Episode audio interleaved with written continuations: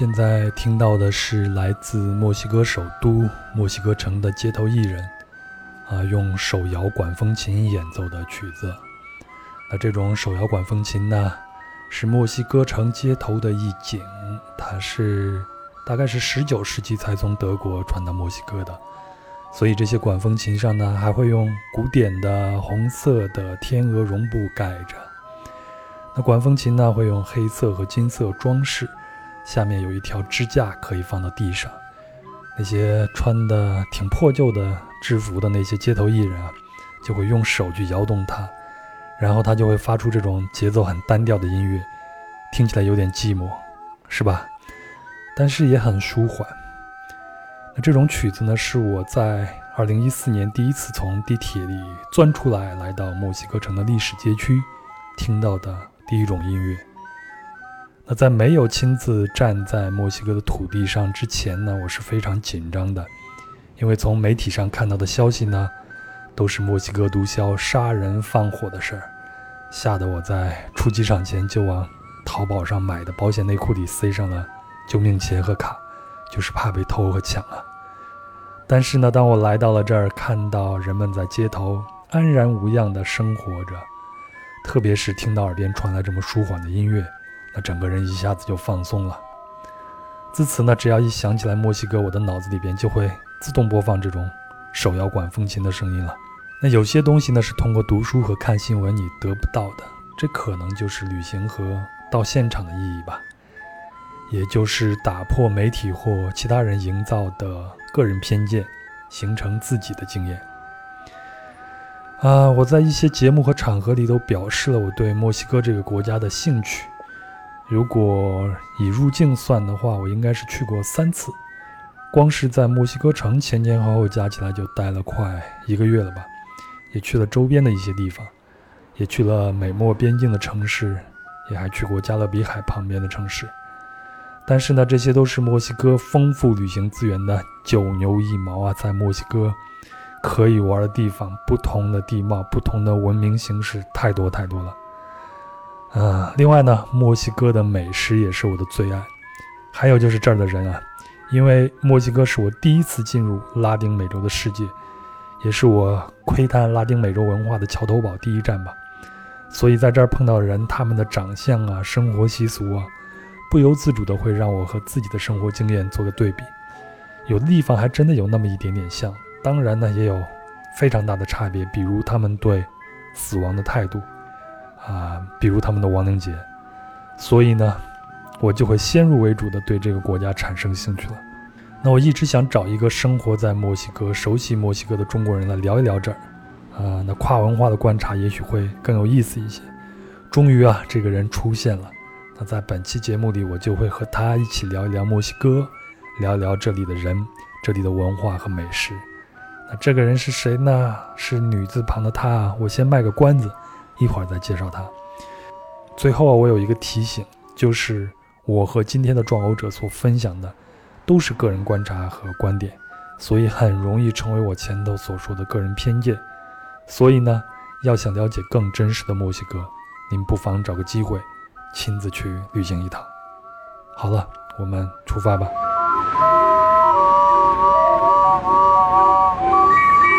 您好，欢迎收听《人文旅行声音游记·壮游者》，让我们聊聊真正的旅行。我是杨，今天呢非常开心能够请到一个全新的壮游者，那他的名字呢叫做娜娜。呃，娜娜，我给你打招呼的时候应该是喊欧拉欧拉，对吧？是的，是的。娜娜先给我们做个自我介绍吧。Hello，大家好，我是娜娜。非常感谢杨老师的邀请，很高兴能在壮游者和大家分享墨西哥的所见所闻。我知道你啊，娜娜，是因为我看到了你的公众号，就是叫做欧拉娜娜。欧拉呢，就是西班牙语里边打招呼的你好的意思，H O L A。所以大家如果有兴趣的话呢，可以关注一下这个公众号。那在欧拉娜娜这个公众号上，我看到她的介绍就吸引到我了，就是说。大概的意思就是，如果你想了解墨西哥的话，你就关注我这个公众号吧。哎，娜娜，我们先聊聊你。你现在在墨西哥是还是学生是吗？是的，是的，我在读研究生。那你之前就是学的西班牙语吗？对，我本科是西班牙语。然后我还知道你之前还有一段工作的经历，在委内瑞拉，包括在非洲也有工作过。那然后你才决定回来再继续读研究生吗？是的，是的。我觉得可能西语专业的，嗯，学生都有这个困惑吧。就是刚本科毕业的时候，不知道该工作还是继续读研。但很多工作了以后的，就都选择又，嗯，停下工作再去读研，或甚至读博。嗯，这这是为什么呢？是因为你们找到那个工作的时候，觉得跟自己不太合适吗？还是想在语言上再精进一些呢？其实我觉得都有吧。然后还有一个因素就是觉得学语言的，毕竟，嗯，自己已经有这这样一个工具，去国外多看看、多认识一下也挺好的。那你为什么会选择墨西哥这个国家呢？我看很多人会选择去西班牙、欧洲大陆上。你怎么会选择到美洲大陆上来呢？对，就是我感觉，既然大家都去西班牙，然后就听说哈，听说那边就嗯，比如说有的班里甚至二十五个人、二十个人都是中国人，我就觉得那样的话就没什么意思了，所以就觉得。拉美可以挑战一下，去中国人少的地方，也许能逼自己，就是融入他们的环境。其实对语言学习、对专业的学习都挺好的，我感觉。哎，你说你要逼一下自己来到一个中国人少的地方，那可以告诉我你现在在墨西哥的什么地方吗？我现在在墨西哥的维拉克鲁斯省，呃，维拉克鲁斯州，对他们这边说州就相当于咱们中国的省，它这边是。相当于中国的可能三四线城市吧，就中国人特别少。嗯，它位于墨西哥湾这个弯弯的一个长条的一个州，然后它有一个著名的港口，和这个州的名字是一样的，就叫维拉克鲁斯这个港。它是呃墨西哥向大西洋那边就是进出口的一个重要的港口，他们的文明也比较有古老的历史。当年就是。西班牙人登陆这个，嗯，墨西哥，尤其是墨西卡帝国的时候，就是从维拉克鲁斯登陆的，然后就是在这里上岸。对，那维拉克鲁斯，它它就像我们一样是有省会的。你上学的地方是是在哪儿呢？哦，我我上学的地方是在它的州府，叫哈拉帕。我在的大学叫维拉克鲁斯大学，它是一所公立的学校。我读的是当代历史的研究生专业。那我知道疫情来了以后，整个很多学校都关了嘛。那你们学校是什么情况？你现在又身在哪儿呢？哦，我现在是和当地的同学来到了他家里，然后在这儿待的有几个月的时间了。是我们学校是三月份，对，三月开始那种线上上课的，就线下的课全都取消了。然后直到现在都还是线下。我本来是在那个州府，其实它还算半大不小的城市，就人也挺多的。我感觉，嗯，其实，嗯，平常出门啊什么的，人多嘛，还是有一定的危险。然后我本地的同学他刚好说，当时他说是这样的话就不交房租了，然后要不要去他家？然后我心想，反正待在州府也没事儿。然后因为我同学他家算是。嗯，一个小城市的郊区，我想着，哎，环境也比较好，空气也比较好，然后人还少，就又省房租，然后就一起去了，然后直到现在。哎，这同学情谊啊，你住到人家家里边是真的是没有给人家交房租是吧？真没有，但哎，对这一点我想说的是，墨西哥人真的就是，嗯，怎么说，特别大方，也不计较。我感觉，嗯，不是说中国人计较吧，但中国人有的时候还是分的挺清的，但是。墨西哥人也许哈，也许我怀疑，因为是我是外国人的身份吧，然后对我还是特别好的。其实我有跟我同学说过，我说其实我应该就是给你们点钱的，但是他妈妈就是做出一副那种，哎，你要是说这个的话，我可生气了，然后就嗯不了了之了。那伙食费呢？伙食你也是跟着人家同吃同住是吗？也不用交伙食费。对，伙食费不用交，但是有一点是，嗯，我。基本上经常主主动的出去买买菜买肉啊，就是我也会做饭，因为因为他们的时间和我不太一样，就很多时候我是先做饭，然后我自己吃了以后，他们吃我做好的，因为他们吃饭的时间实在太晚了。这这就得聊到墨西哥人独特的生活方式，可能就是他们的以前在殖民地的时期被西班牙人给带来的，相对来相对于我们中国人来说是属于慵懒和懒散的。中午要有个午休，然后晚饭的时间都吃的特别特别的晚，是不是？对对对，特别晚。这这点我特别想讲一个，就是，嗯，我第一次去本地同学家里的时候，哎呦，那回就把我给饿坏了。就是，嗯，他们的一天是怎么度过的呢？他们可能早上。我说的是周末哈，就不工作的情况下，早上九十点就是起来了，然后他们当时还没有疫情，然后我们就起起来就一起去，嗯，外边的就是小餐厅吃了个饭，吃早饭的时间点已经是十一点十二点了，然后回到家呢，他们就看会儿电视，然后就可能呃有的就躺床上又午休了，然后呢，哎，这个时候都两三点了，我就看他们就。没有一点那个要吃午饭的意思，然后呢，这个时候我就去厨房里寻觅吃的，这个时候只看到一些水果，我就嗯开始吃那个苹果，吃了以后呢，我就还饿呀。我对我来说，我可能我虽然十一点才吃的午饭晚那个早饭，但是我可能两点就必须再吃一下午饭了。然后结果到了四点，他们并没有要做午饭的意思，我就吃了苹果之后，我又开始。嗯，找别的，然后这个时候厨房里只有面包，我就开始啃那个面包，啃了啃了两个面包以后呢，然后我的本地同学就看到了，他说，哎，就说，哎，你特别喜欢这个面包是吗？我说是的，好好吃啊。其实我不好意思告诉他我已经又饿了，但是就他们不饿的话，他们是不会想起来要做饭的。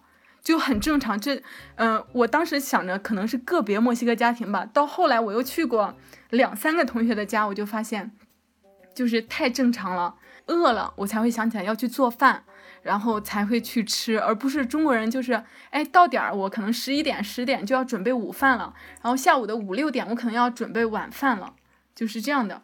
是，哎，其实我以前看过一篇文章啊，社会学的文章，说我们人类现在的当代人类的这种进食方式，其实是被时间，就是有了闹钟或者说有了钟表以后，被它给规划的。我们以前的人类真的就是什么时候饿了，然后才什么时候去吃。你一天可以吃一顿、两顿，或者是三顿，甚至四顿，只要你饿了就去吃就好了。但是有了钟表以后，有了时间的规划以后，我们才开始形成了一天三顿饭按时按量的这样去吃的这种习惯。你这么说的话，我倒觉得墨西哥人他恰好就是把那个钟表的嗯作用没有没有发挥出来吧，他们可能就停留在比较钟表出现以前，就是饿了才吃。哎，那他们晚上吃饭是不是很晚？因为我之前在拉美其他地方旅行的时候，最典型的是阿根廷人嘛。阿根廷人晚上吃饭最早也得是九点钟开始了，是这样的，是这样的，他们就是甚至我感觉是九点到十一点。咱们再聊一聊墨西哥啊，我们先聊一聊墨西哥这个名字。我昨天看了一个小短片，说墨西哥这个名字到底是什么意思？他说墨西哥这个单词呢是由两个阿兹特克人，我们知道在墨西哥有阿兹特克文明嘛。那阿兹特克人呢？他们有自己的语言，是由他们的一种方言里边的两个词各取了一半，合到一起组成了墨西哥这个单词。那这两个词各取一半，它是什么意思呢？一个是月亮的意思，因为我们知道月，呃，对阿兹特克人来说，月亮神是一个很重要的一个神灵。然后呢，另外一个词呢是肚脐眼的意思，也就是中心的意思。那这两个词合在一起呢，墨西哥它的意思就是月亮的中心。是的，特别有意思。阿兹特克帝国又叫墨西卡帝国，就是杨老师，你你还查了一些资料，我感觉我都没有注意过这一点。我我只是昨天为了做这个节目，就随时看了一下。哎，不过还有一个特别有意思一个东西啊，我们可以聊一聊。正好你也是学历史的，我记得我们中国有一个很著名的新闻工作者，他在建国之初的时候担任过人民日报社的社长。那他同时也是个历史学家，那他呢叫做邓拓，然后他在那个时代呢就在北京晚报上发表了一系列的文章，那其中的一篇文章呢，他就说扶桑到底是日本还是墨西哥？嗯，因为在大部分中国人的心目中，包括到现在，我们一提到扶桑都会认为它是日本，但是邓拓呢，他就经过他自己的考证，他认为扶桑是墨西哥。然后他主要是有两个观点啊，第一个呢，中国有一本古书叫做《梁书》，里边有一个东夷列传，然后它里边提到说这个扶桑国呢在大汉国东两万余里，然后呢大汉国又在文申国东五千余里，而文申国呢又在倭国东北七千余里，这样算下来呢，扶桑国距离中国大概有三万多公里，这比日本远多了。另外一个，他有很重要的一个论点，比较能打动我的。他是说，在中国几乎所有的古代的史籍里边，一提到日本，正式的称呼都是倭国。所以，倭国和扶桑国它是有非常大的一个区别的。我看了邓拓写的那个文章，我觉得这两个点还是比较能打动我的。但是啊，不排除里边有一些意识形态。我最初看到这种说法，包括还有说中国文化和玛雅文化有相同之处的。我还以为是那种比较呃激烈的这种民族情绪，就认为世界都是我的这样一种感觉。但是我看了邓拓写的这个文章，呃，这我刚才说的这两个点是让我觉得他说的还是有一点小小道理，虽然我不能下论断。那刚好娜娜你是学历史的，你是怎么看这件事情的呢？呃，这个的其实我之前也没有太关注，然后嗯。曾经呢读过一个中拉智讯上发的文章，他就刚好就是就是澄清这个的，就说嗯，扶桑到底是日本还是墨西哥？嗯，这个问题到现在都有争议。但是呢，嗯，就学界倾向于认为它应该不是墨西哥，就是有两个原因。第一个原因呢是就是像杨老师说的这个距离的问题，虽然就是嗯。听起来像那么回事儿啊，但是，呃，那种估计就古书上本来记载这个距离都会有偏差，或者说这种不科学性。然后另外一个呢，就是，嗯，有的考古发现说，就是在那个美洲沿岸发现的一些，嗯，沉船的遗骸，然后就上面的一些，呃，物件就证明是中国的，嗯，物件。但是呢。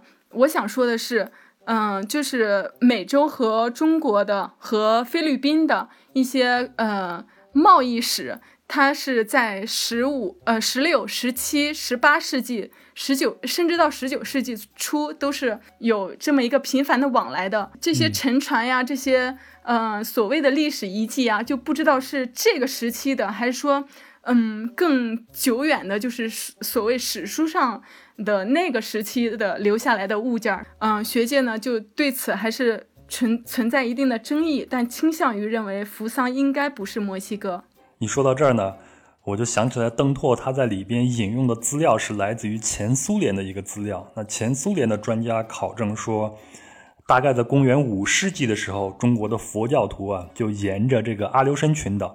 也就是日本再往北边一点，那个渡过北冰洋那一块，然后到达阿拉斯加，再从阿拉斯加那边一直往南下，到达了墨西哥。那公元五世纪的时候，我们中国应该是西汉。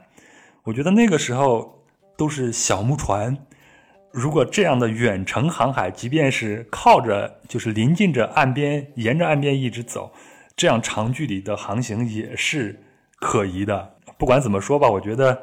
我们就是给大家提出一个观点，具体的答案呢，还是等待学界最后，呃，发掘出来更多的考古的证据，或者是更多在书里边找到证据来决定吧。我觉得是这样，但是这是一个很好的就是问题吧，大家有不同的意见、不同的见解，都挺有意思的。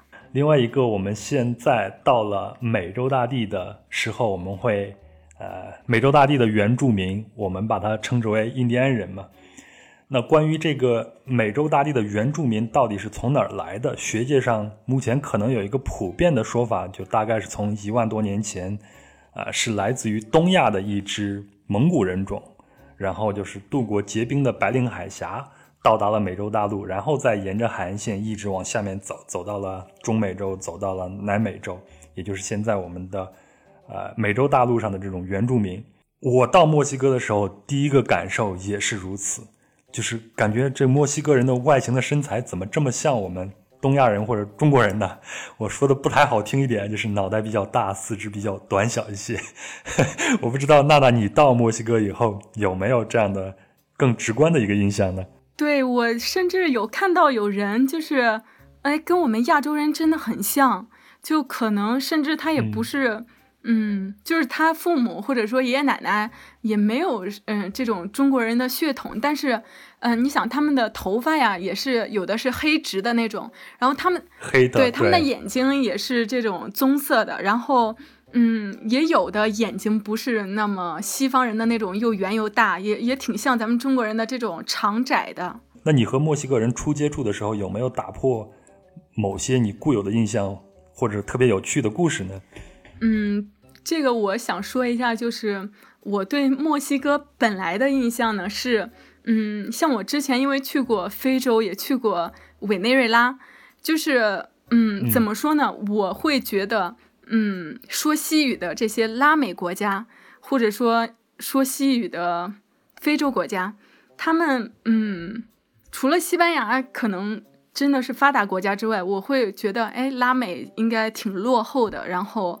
嗯嗯，委内瑞拉大家应该也很嗯，也都听说过，就是经济状况有点差，嗯，现在是非常差，然后安全形对安全形势也很恶劣。我当时在的时候，就是经常会有呃中国人如果上街，或者说中国人去机场，然后都会那种半路会被警察拦下，或者说。嗯，直接给你要钱，就是以各种名目，就是怎么说呢，有点耍无赖，是他们的公务人员。所以，嗯，在非洲也是这样，就整个给我留下了很腐败，然后很落后，就是，呃，毫无法律可言，想干什么干什么，就是他们的公务人员都给我这样一种形象。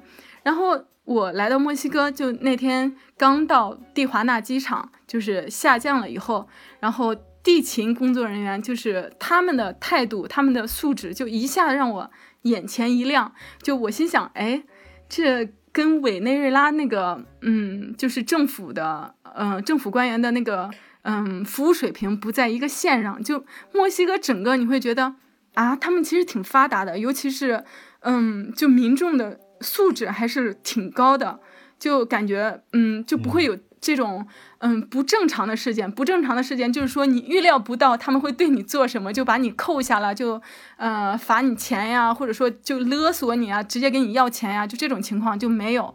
我会觉得，哎，墨西哥应该是一个嗯怎么说呢，现代很现代很发达很嗯很有未来的一个国家。我去墨西哥之前。对墨西哥有一个印象，就是墨西哥就是遍地毒枭，满街的火拼。然后我记得讲一个很有意思的小事儿，我记得我在墨西哥出墨西哥城机场的时候，真的是战战兢兢。我还在淘宝买的那种安全内裤，然后在安全内裤那里一个小兜里边塞了一些救命救命的钱和一张卡，然后就是非常紧张。但是，一出了墨西哥城的那个地铁。然后走到地面上，听到那个音乐一响起，那种手摇的管风琴的音乐一响起，一看见街上大家在那儿做生意啊，正常的就像恋人在亲吻啊，像朋友们在散步啊，坐在街边去喝咖啡啊，然后我那种心态一下子就平静下来。哦，原来这儿是一个挺正常的一个地方。我不知道你之前对墨西哥有没有这样的印象呢？对对，我的感受跟你是一样的，就是。嗯，我觉得哈，咱们国内的就是媒体也好，其实他们也在，嗯，可能报道不好的东西，可能报道好的东西也报道，但是毕竟不太吸引人注意。但是如果报道不好的，然后渲染一下，可能民众就是大众的直观感受就是会记住这些不好的方面，就是毒枭呀什么的，不安全呀。但是。其实应该不是这样的。墨西哥的实际情况，嗯，虽然毒品问题很严重，但毒枭遍地，就是有点夸张了。我当时来的时候跟你感受是一样的。我是什么样呢？就是我当时刚来的时候，我是住到一个呃墨西哥人本地人的家庭，就寄宿家庭。然后我刚来的那天下午，嗯，他们给我安排了我的房间之后。我就关上我的窗户，拉上我的窗帘，因为我我在委内瑞拉，呃，待过，然后我会觉得它的安全水平是像委内瑞拉那样的，就是我如果让人从窗户外边看到我，然后我又是亚洲的脸嘛，又比较就是引人注目，我就觉得会不会有枪？就是子弹射过来，射进我的窗户，然后对对对，我就不敢开窗户。然后后来呢，后来的几天要到学校去办手续，一个人去的，就十分钟的嗯走路的路程，我就呃走几步就要回头前后左右的看有没有人跟着我，就。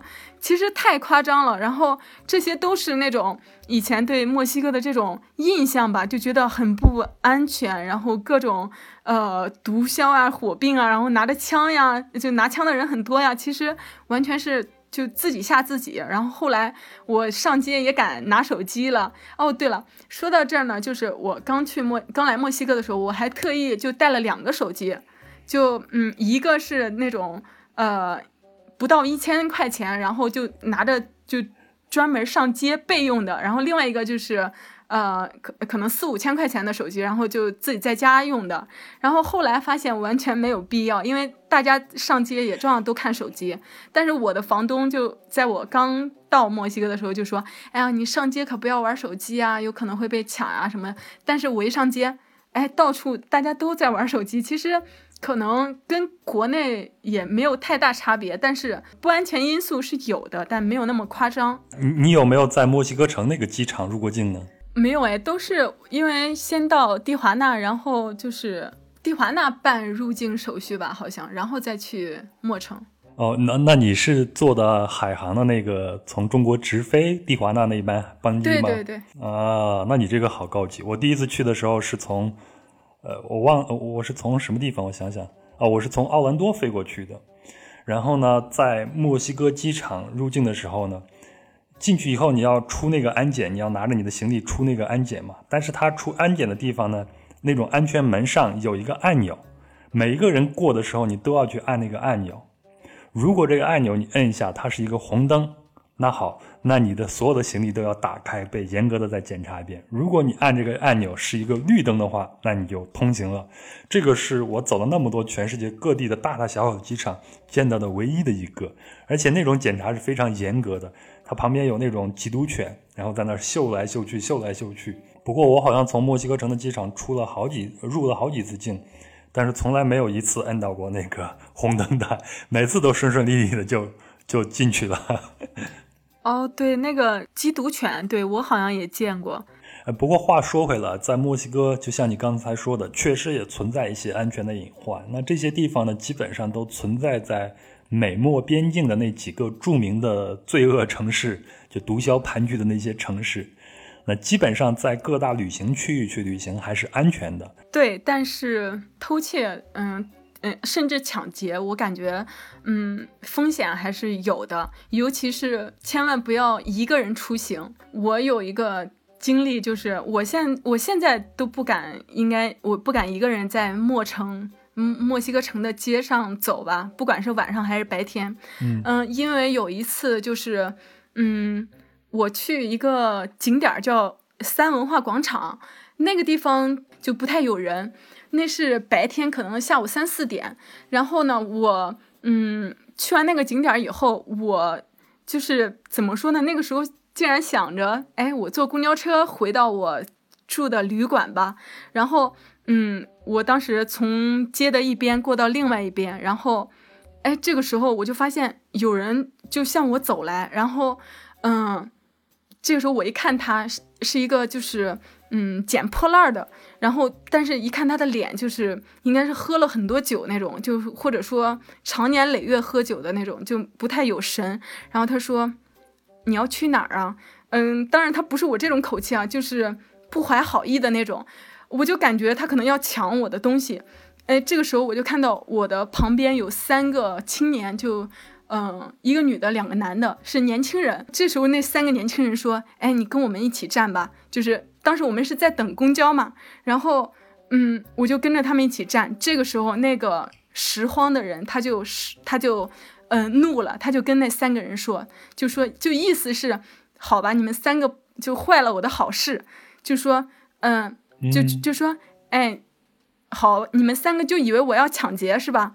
我心想，你不就是要抢劫吗？就他真的，他可能手已经要抓我的包了，然后，呃，这三个青年人就是。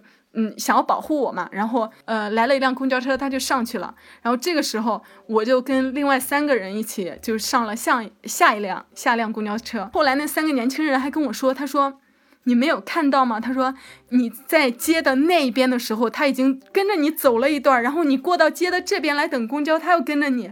我说完全没有注意到，就是大意了。我从那以后我就一个人不敢上街。所以啊，我我们我们在外面旅行，不管是在什么地方，还都是要注意安全的。呃，不过关于在墨西哥旅行，像墨西哥城这样的地方呢，就我还是那样的一个观点，就是说，首先我们要注意到自己的基本安全，要学会去保护自己。另外一个也不用说非常的战战兢兢，就是在正常的时间出现在正常的这些景点的地方。都还是安全的，因为这些地方到处都是武装警察在守护着。嗯，对，但是我觉得，嗯，尤其是女生的话，还是就最好不要单独出行，呃，晚上更不要单独出行。好，咱们聊了安全问题呢，然后咱们再聊一聊别的。我可能学会的第一个西班牙语就是 amigo。这个 amigo 它是只能称呼男的，不能称呼女的，是吧？是的，它。只能称呼男的，因为西班牙语的单词很多都是有阴阳性的，就是阴性的话是嗯嗯指女的，然后阳性的话是指男的。嗯，如果想说女性朋友，应该是 amiga。哦，叫 amiga。那那在墨西哥啊，你去那边作为一个外国人还是一个学生，你在那边你要去交朋友，你会感觉墨西哥人对交朋友，他们对朋友的概念是什么样子的呢？我会感觉就是。你不需要太主动，然后他们都会主动来，嗯，找你做朋友。但是呢，他们对朋友的概念，我会感觉比较，嗯，宽泛，甚至不是严格意义上的朋友。我觉得中国人对朋友的话，会是怎么说呢？两个人如果谈得来，那肯定是，呃，维持友谊一段时间才能，嗯，可以称为是朋友，或者说交心的朋友，玩的好的。但是。墨西哥人，我就会觉得他们特别自来熟，但是他们不会清晰的界定你是我的朋友，我才能和你一起做什么，就是就感觉哎，普天之下都是朋友。呃，我之所以这么说，就是他们特别自来熟，就什么程度呢？就是呃，我感觉，比如说我和我的朋友要一起约着去干什么，比如说去一个聚会呀，我们要去吃饭呀，要一一起去一个地方呀。这个时候呢，你的朋友会带上他的朋友来，然后就自然而然的就和你一起去吃饭了，或者说和你一起去一个地方了，就会觉得，哎，他们没有这个嗯界限。就咱中国人如果要去坐到一个桌上去吃饭，我会感觉，嗯，可能呃，除了那种呃上班的同事之间哈，就别的，哎，咱们肯定是约好的说。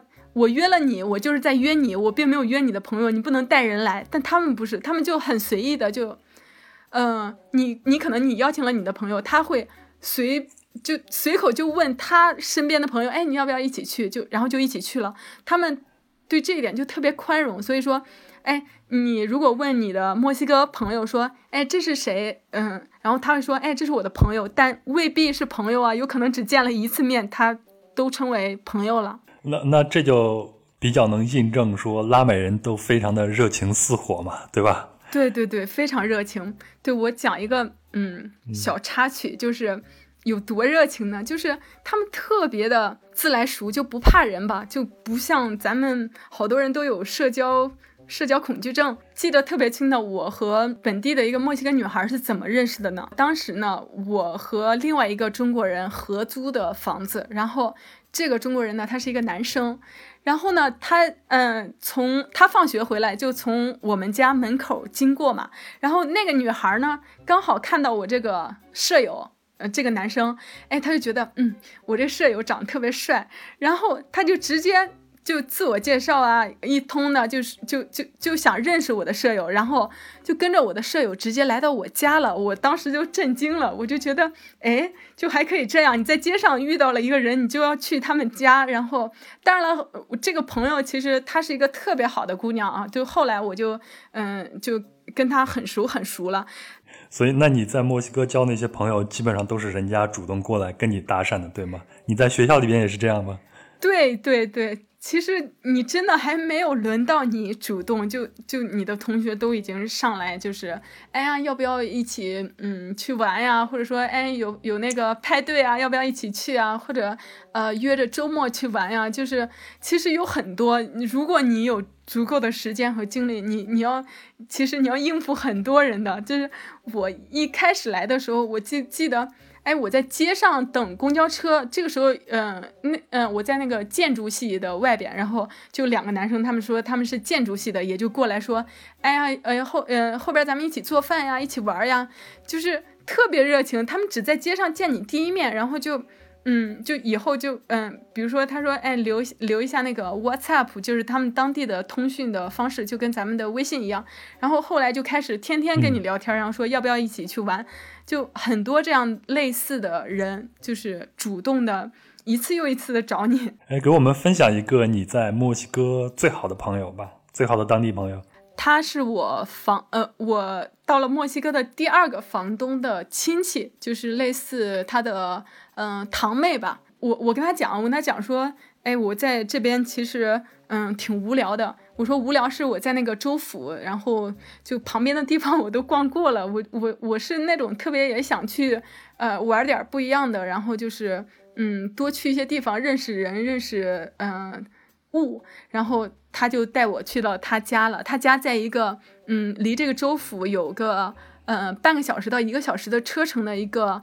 嗯，农村，然后然后养牛养马，就家人也都特别淳朴，特别热情，对我也特别好。然后去过，经常去他家。你们现在都还会经常保持联系吗？我感觉真的是，嗯，堪称闺蜜了。他们家是开商店的，就是嗯，有一个那个。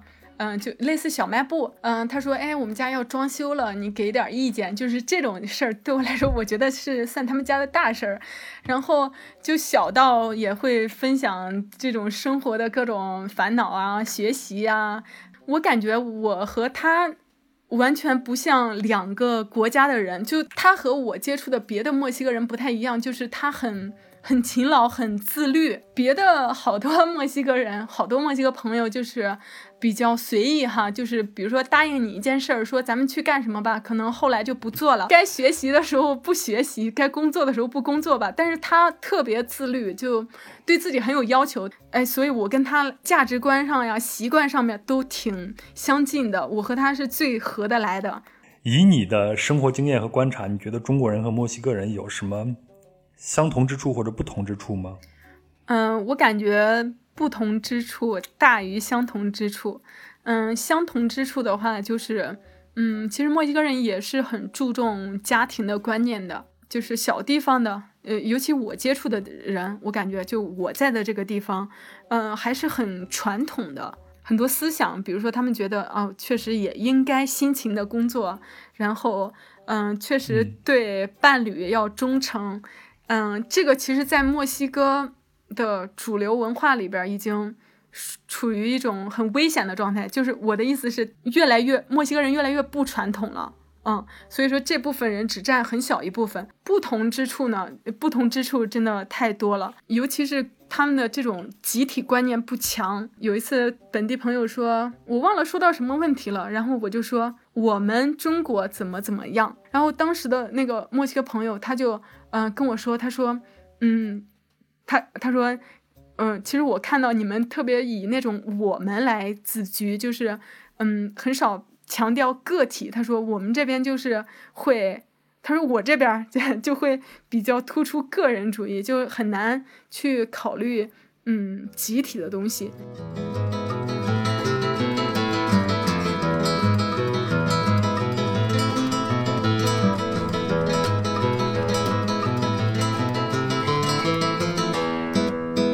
那在接下来的节目开始之前呢，我要再插入一段故事。这个故事呢，得从一八九八年的戊戌变法失败后开始说起了。那维新派的康有为呢，在变法失败后呢，就开始流亡到海外，到一九一三年才回国，一共是十六年。那这十六年间呢，他是游遍四周，经三十一国，行六十万里。这其中啊，就包括墨西哥。他是一九零六年到达墨西哥城的，当时墨西哥已经有很多华人了。那这些华人是什么时候来到墨西哥的呢？那华人最早抵达墨西哥，有记载的是在一六三五年，是被西班牙人带过来的。这一群人后来就成为墨西哥城里的仆人啊，或者是理发师，因为他们技术好嘛，又便宜，又肯吃苦。当然，直到现在，这也是华人的生存之道了。那本地的理发师都竞争不过他们，只好向总督抗议，并请求驱逐华人出境。那这个要求显然是没有得到满足。但后来华人的人数是受到了严格的限制。那最早的华人大规模移民到墨西哥，则是开始于19世纪末，从1880年开始的。当时呢，墨西哥政府一直想让欧洲人定居到北部的沙漠地区，但是欧洲人哪能忍受这样的生活环境啊？于是呢，墨西哥政府就把目光投向了遥远的东方，就中国人身上。但是呢，跟诱使欧洲人来定居的条件不同啊，他们只允许华人男子以科技劳工的身份来到墨西哥。那第一批船载着五百名华人劳工就来了，他们的目的地是北部的特万特佩克，那里呢正在建造铁路。那更大规模的华人移民事件是发生在一八九五年到一九一零年间。其中约有百分之七十是来自正在推行反华措施的美国西部，也就是说，他们从西部一直往南走就可以来到墨西哥了。那我们在第十五期《曼哈顿里的长乐人》中也讲过美国的排华政策和历史，如果您感兴趣的话，可以找过来听一听。那这些来到墨西哥的华人移民呢，百分之九十八都是十五岁到二十九岁的男子，在棉花田呀、龙舌兰种植园呀、矿场啊。以及其他的劳动密集地区都能找到这些华人的劳工。那据统计呢，在一九一零年，光是索诺拉便有四千四百八十六名华人了。后来呢，华人社区开始出现小商业，再后来，华人就形成了居于上层和底层墨西哥人中间的中间少数族裔角色。因为华人的头脑很活络嘛，会经商，有钱。那一九零六年康有为来的时候呢，墨西哥城。正在筹款修建有轨电车。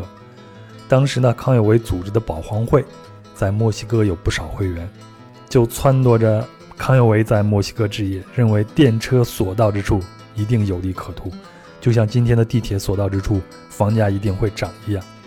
顺便说一下，康有为是逃亡啊，那他的钱是从哪儿来的呢？哎，就是收会费，因为当时他们组织的保皇会在全世界的会员有百万之众。每个人入会要交两块钱，那保皇会就是靠这些会费和捐款来不断的投资，而保皇会的产业布局呢，也类似于贾跃亭的全生态吧，直白说就是啥都敢干。那康有为的旅费呢，也是从商会直接提出的，当时康有为也接受了墨西哥华人的建议，在电车经过之地呢投资十多万元，地价果然就涨了。后来呢，他又在墨西哥北部的托雷翁城办了一个银行，叫做华墨商业银行。刚开始的时候运行还不错，还在托雷翁修了有轨的电车。但是呢，这一切都抵不住国家政策的变化。首先是墨西哥房地产市场过热，政府不允许银行随便放贷了。第二呢，是美国经济衰退，当然作为近邻，墨西哥也会遭殃啊。那最重要的是，因为经济不好，墨西哥开始排华了。那在一九一一年的五月十五日，反政府的军队就攻入了托雷翁，他们在商业区进行了抢劫和屠杀，洗劫了华人的家和商铺。那华墨商业银行也被洗劫一空。据记载呢，当时有三百零三名华人在这次暴乱中丧命，其他族裔的人也有死亡。这就是著名的托雷翁惨案。那当时的清廷驻墨西哥临时代办沈爱孙就急电北京，那外出访问的清朝海军巡洋舰海奇号，当时正位于北大西洋，所以清廷便发电报让这个海奇号向墨西哥进发。那海奇号就停到了墨西哥的外海，在他的威胁下和其他国家的政治压力下呢，墨西哥就同意了道歉与赔偿。这可能是我大天朝虽远必诛的信念。唯一实现的一次吧，但是呢，康有为和保皇会的产业呢就全完了。不过，在墨西哥的排华运动并没有结束，大规模的排华运动发生在二十世纪的二十到三十年代，当时墨西哥的舆论呢，把华人宣传为不讲卫生的人，并且被看成是造成邪恶的源头，比如华人带来的鸦片和赌博。那顺便说一下，墨西哥以前是没有毒品和鸦片的。我看了一本书，是卡门波卢萨和麦克华莱士合著的《毒枭之国》。那这里边考据呢，鸦片是一八八零年由中国移民带入到墨西哥的。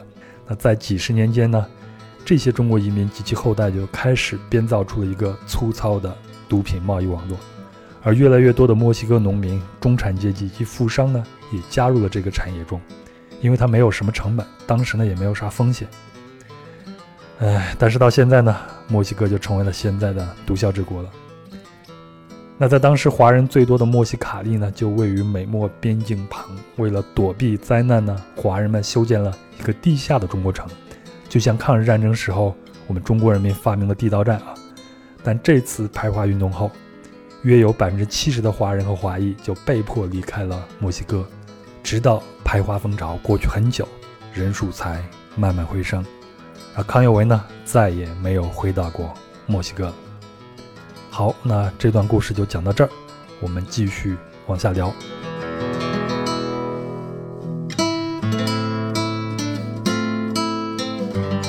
那娜娜，墨西哥人眼中的中国是什么样子？他们会对中国这么一个遥远的国家会发生兴趣吗？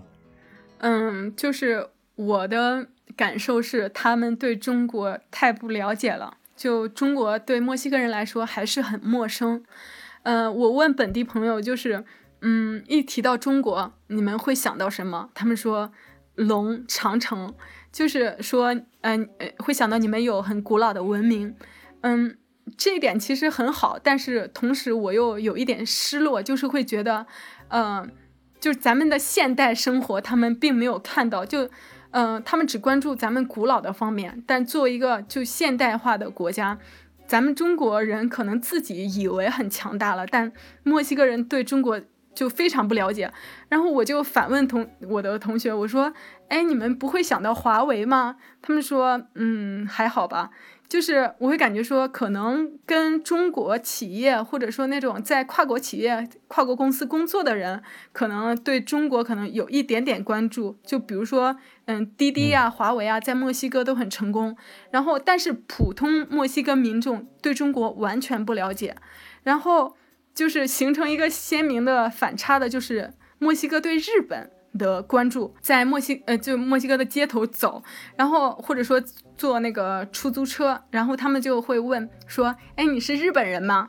就是哎，他们上来会说你是日本人吗？我就很诧异，然后呃，甚至也会问说：“哎，你是韩国人吗？”然后你说不是，然后再会问你是中国人吗？就我感觉，嗯，对中国真的完全不了解。对日本为什么这么了解？就我问本地人，然后一方面就是日本的动漫，嗯，这些也是他们也是跟中国人一样从小看到大的。然后，呃，现在的那个韩国的就是流行文化也很就在呃墨西哥整个拉美也很受欢迎。然后对中国来说，我觉得中国真的呃欠缺文化输出这方面。然后可能这些科技公司，华为呀，然后。嗯，比如说做无人机的公司大疆呀，这些，嗯，出名归出名，也许只在某些群体里边出名，但中国的这种，呃，面向普通大众的，然后这个文化输出完全，嗯，说实话，真的不如日本和韩国做得好。然后还有一方面就是，哎，我特别嗯吃惊于他们对日本的了解，嗯，就是。我我问本地朋友是就是为什么呃会对日本这么了解？其实不只是动漫，他们会跟我说一些嗯，比如说日本的设计，嗯，日本的一些现代艺术，日本一些做美食的呀，就是那种大师，他们会比较嗯关注日本的这种匠心，但中国的就是呃艺术吧，可能嗯很少能够到达拉美，然后只有嗯极个别的，当然也有。嗯，就本地朋友的话，哎，好多人竟然都知道王家卫，但是别的方面我感觉就很欠缺。嗯，那一方面是软实力，也就是前面我们提到的那个文化输出；另外一方面，我觉得他们对中国人的形象可能也跟在当地生活的这些华人是有关的。我在墨西哥城的时候就见到，比如像唐人街附近就有一条街，那条街全是卖这种三 C 用品的，也就是手机啊，还有电脑啊、相机啊这样的一条街。我在那过的时候，发现那条街上里边都是墨西哥的店伙计在招呼别人。当时我的一个朋友就跟我说，说这些店其实都是华人的老板，但是他们为了安全性，就。就是说，有可能如果是你一个华人在这站着柜台，有可能会被抢啊、偷啊这种情况，所以他们就会去雇很多的这些当地人在这儿站柜台，但是幕后他们的资金，包括他们管理，都是由华人来完成的。那据我所知，在那边去生活的，除了做一些贸易以外，还有很多都是在开饭店的。那在墨西哥一些比较小的城市，可能做餐饮业的会更多。你所在的城市，他们华人在那边主要是做什么产业的呢？我在的这个地方，嗯，确实像你说的，就呃，一般就两个行业，一个就是做嗯中餐馆，然后这个中餐馆我就想说一下，都是那个自嗯自助，就墨西哥这边叫补费，然后另外一个就是做中国小商品的那个商店。我在墨西哥城的时候还挺喜欢吃那个补费的，然后它虽然做的没有那么地道。但是它便宜啊，然后里边放的那么多酱油，还是能满足一下你的中国味的。嗯，对。但是我觉得，其实，嗯，中国餐厅也应该再多元化一点，因为像我们这种小地方的话，一般中餐馆唯一的形式就是这个，嗯，自助。补费，然后其实挺单一的，我觉得，因为现在说到，嗯，你如果跟墨西哥本地人说到中餐的话，他们就会说，啊，补费就是那个自助餐，就是我感觉太太单一了，嗯，因为我看到，嗯，别的餐厅就是别的国家，嗯，韩餐我没有看到过，但日本餐厅的话，他们是，呃，做拉面的，做一些料理的，就各种形式的。嗯，所以这种单一的形式也会让那边的墨西哥人对中国以及中国人产生一个单一的一个概念和印象。对对对，我会感觉说，哎，是不是可能做成功了一个，就别的都会效仿，而不是去创新？就是，嗯，你觉得中餐馆好，那你就再开一家，而嗯，但但不应该是完全一样的，就你感觉是复制而不是创新。那你在那边的时候，你有没有听说过一些华人和当地人的一些冲突？包括文化上的一些冲突，嗯，我觉得文化上的冲突倒没有，但是会有一种封闭的感觉，因为，嗯，就本墨西哥本地人认识我了以后，他们就跟我说，他们说，哎，那为什么中国商店以及中国餐馆里的中国人就那么，嗯，不跟我们交流？华人还是华人自己的圈子，他们跟本地人并没有这种，嗯，交流啊，或者说生活上的往来。是啊，你应该跟你的朋友说，不光不跟你们交流，跟我也不交流。我印象中，我去那边到一些华人的商店去买东西，那大家一看，明显都是华人，但是对方也没有任何要跟我主动交流这个意愿。但是，除非是我非常想跟他们交流，就是不停的去打动他，去跟他们交流，那有可能进入到他这个圈子。否则，我认为这个圈子是非常非常的封闭的。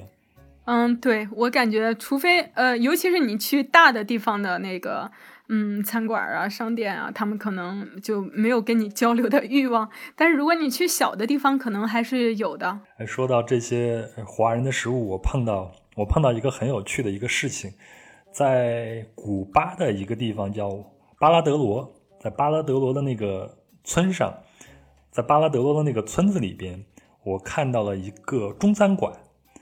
那个招牌就完全是中国的，做的很像样的一个招牌，然后我就进去吃饭，而且那天做的饭也很不错，我点了一个炒面，炒的非常的地道，然后我就问他的店员，我说你们的老板是中国人吗？店员就跟我摇摇头说不是，我说那你们老板是哪儿人？他跟我说我们老板是墨西哥人，他 墨西哥人把我们的食物的精华给学走了，就是放盐和放酱油，然后多油。去爆炒就好了。对呀，我感觉就是前面你说到的，就是中国呃那个嗯自助餐厅都很高热量，其实他们是要适应这个墨西哥的消费需求，因为他们喜欢吃那些炸的呀，或者说味道就就放很多调料吧，可以说就很重口味的东西。他们其实是为了满足他墨西哥本地的需求才那样做的。好，既然咱们聊到了食物啊，接下来呢就是我最喜欢的美食部分了。众所周知啊，听过《壮游者》节目的人一定知道，我对墨西哥的 taco 有多么的爱好啊，就是真的是特别喜欢吃 taco。我现在在家里，我也会做一些 taco 去吃。就去买那个墨西哥的牛油果酱，还有 salsa 酱，然后有现成的玉米饼，在一些西餐的店里边都能买得到，然后自己再去弄点肉啊这些东西往里边一夹就是了。娜娜，你喜欢吃 taco 吗？我很喜欢，我我可以说是经历了一个呃转变吧，就是我刚来的时候，我呃觉得哎。嗯，天天吃打狗还挺腻的。就后来呢，有一段时间，哎，吃不到了，我反而就比较想念了。尤其像现在，就是其实我是很好的遵守隔离的规定的，我就也很少上街。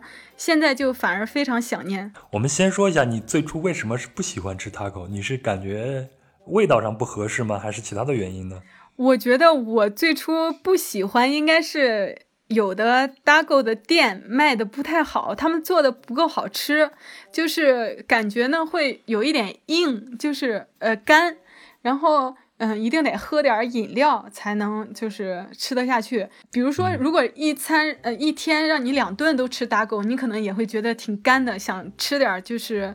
汤汤水水的，喝点粥啊啥的，是吗？对对对，墨西哥没有啊。对对，因为我是河南人，我特别喜欢吃面，然后汤面，尤其是，就呃，所以呢，我会特别想念汤汤水水的东西。它那个玉米饼呢，如果不够好的话，会有一点硬，就嗯粗的感觉。然后所以，然后它那个肉又比较油，反正嗯，一开始会有一段时间是不喜欢的，但是后来。就本地朋友带我去了一些呃别的大狗店，我会觉得哎，其实挺好吃的。我以前误会他们了，就是我感觉如果没有呃墨西哥本地朋友带我去的话，我们中国人是找不到这家店的。为什么呢？它的门脸儿挺小的，而且是在市中心，就非常好的位置。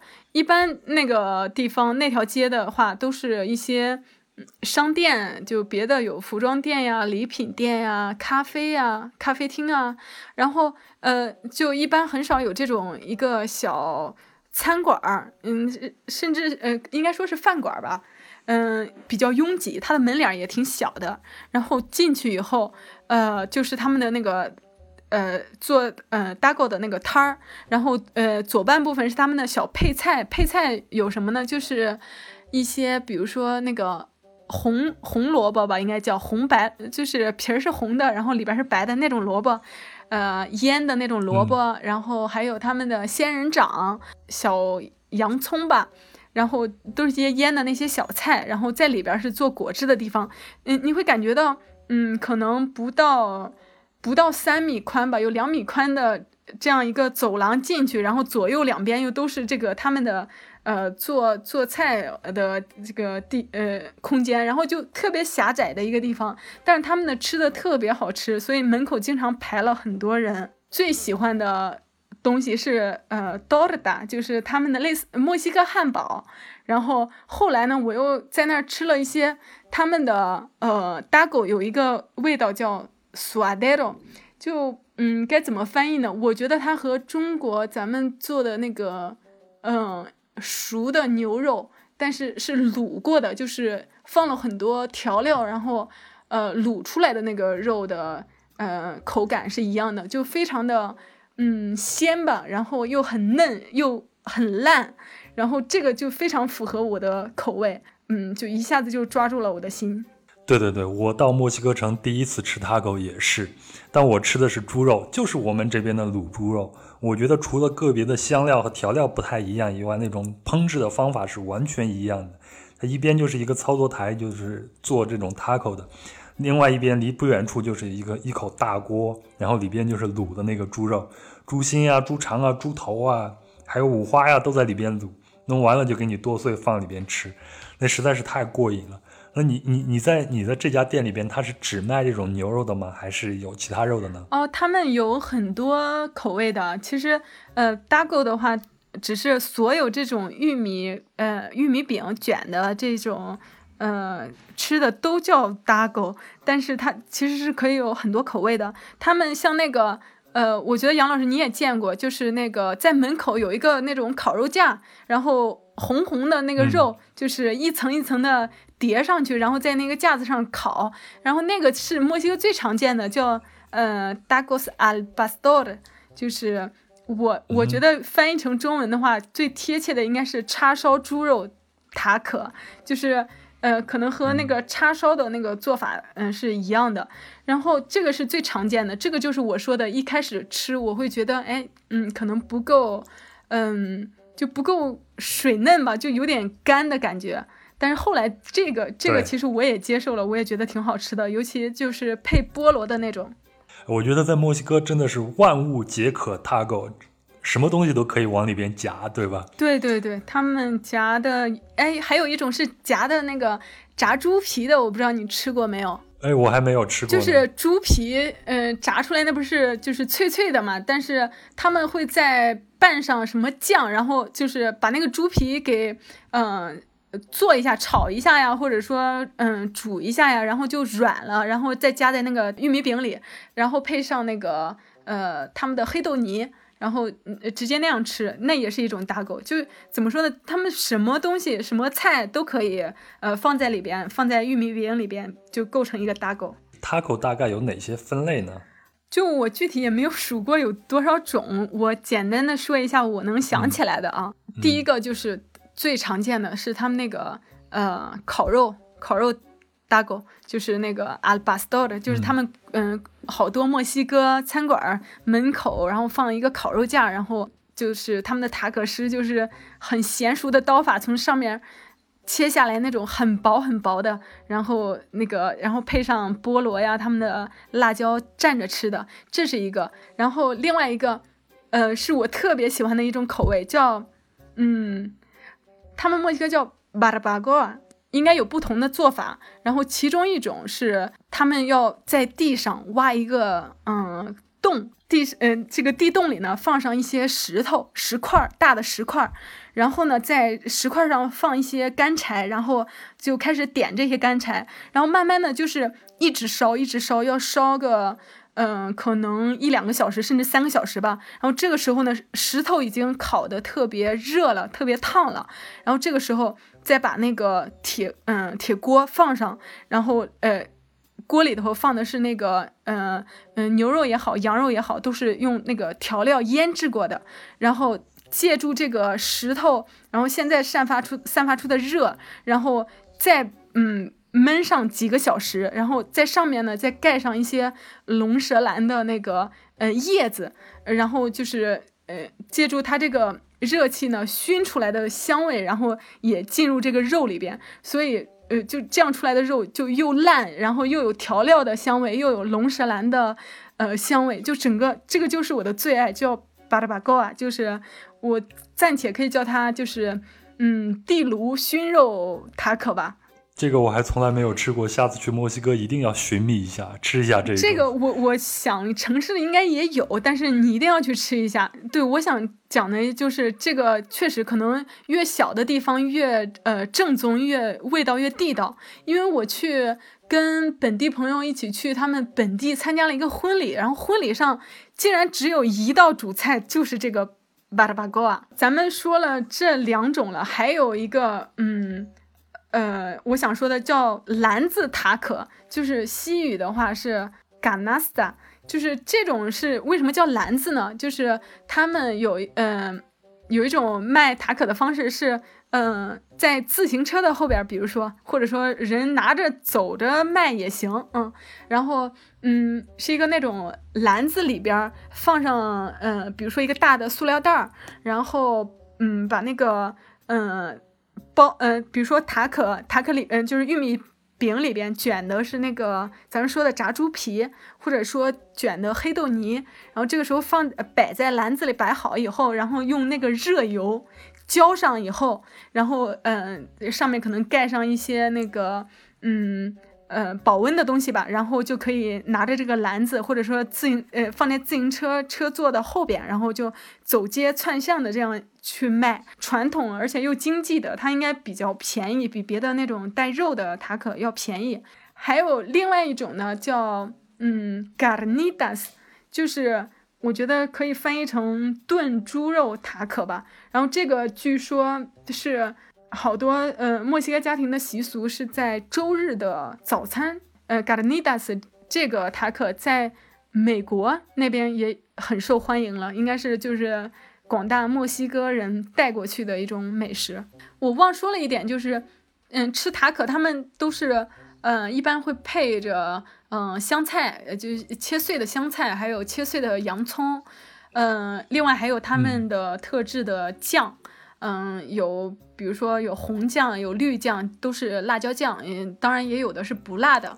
嗯，然后这个吃的时候就，嗯，一定要注意了。如果你不吃辣，你问老板说，哎，辣不辣呀？他说不辣，你还是要留一个心眼儿，就是你先试一点点，因为墨西哥人也是吃很多辣椒的，因为他们本来就是辣椒之国嘛。然后也许对他们来说不辣的东西，对你来说就辣了。是，就像我们去四川吃饭。你都要小心翼翼是一样的。你跟他说辣不辣，人家告诉你不辣不辣，一点都不辣。结果你吃一口浑身冒汗啊！对的对的，墨西哥人挺能吃辣的。哎，他们那个酱料是不是每一家都不一样，非常讲究自己的特质性的？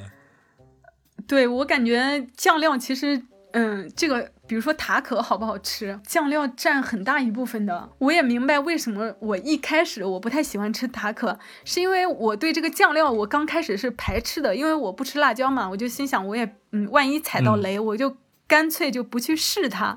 我从来。呃，比如说和本地朋友去吃呃塔可的话，我就说，哎，我说这个酱呀，就在我这都是浪费的。我说我从来不吃，呃，直到后来他们说，要不你试试，嗯，有那些真的不辣的。我接触了这个呃酱以后，我会觉得说，哎，这个塔可可能也没有那么干，其实呃加上这个酱料挺清爽的，尤其是它那个绿酱，呃，比如说呃里边它含有的有那个香菜啊，或者说。嗯，柠檬啊什么的，还有牛牛牛油果啊，对对，其实整体挺爽口的。前头你也说他们他们旁边放那个小菜里边会有那个仙人掌。嗯，对。我去墨西哥城，我我去任何一个地方都非常喜欢去逛那个菜市场。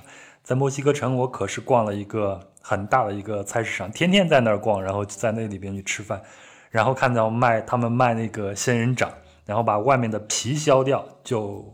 吃里边那些东西，但是我一直除了这种腌过的仙人掌以外，我好像一直没有吃过其他的方式。那这种仙人掌在墨西哥是会有其他的烹饪的方式吗？其实墨西，嗯，它那个仙人掌作为它的美食的一个。嗯，原料是非常常见的。就墨西哥的街头，你会看到，嗯，尤其是一些老奶奶啊，或者一些呃妇女啊，就是就是弯那个仙人掌上面的一些，呃，可能刺也好，或者说已经不能食用的部分也好，就非常常见。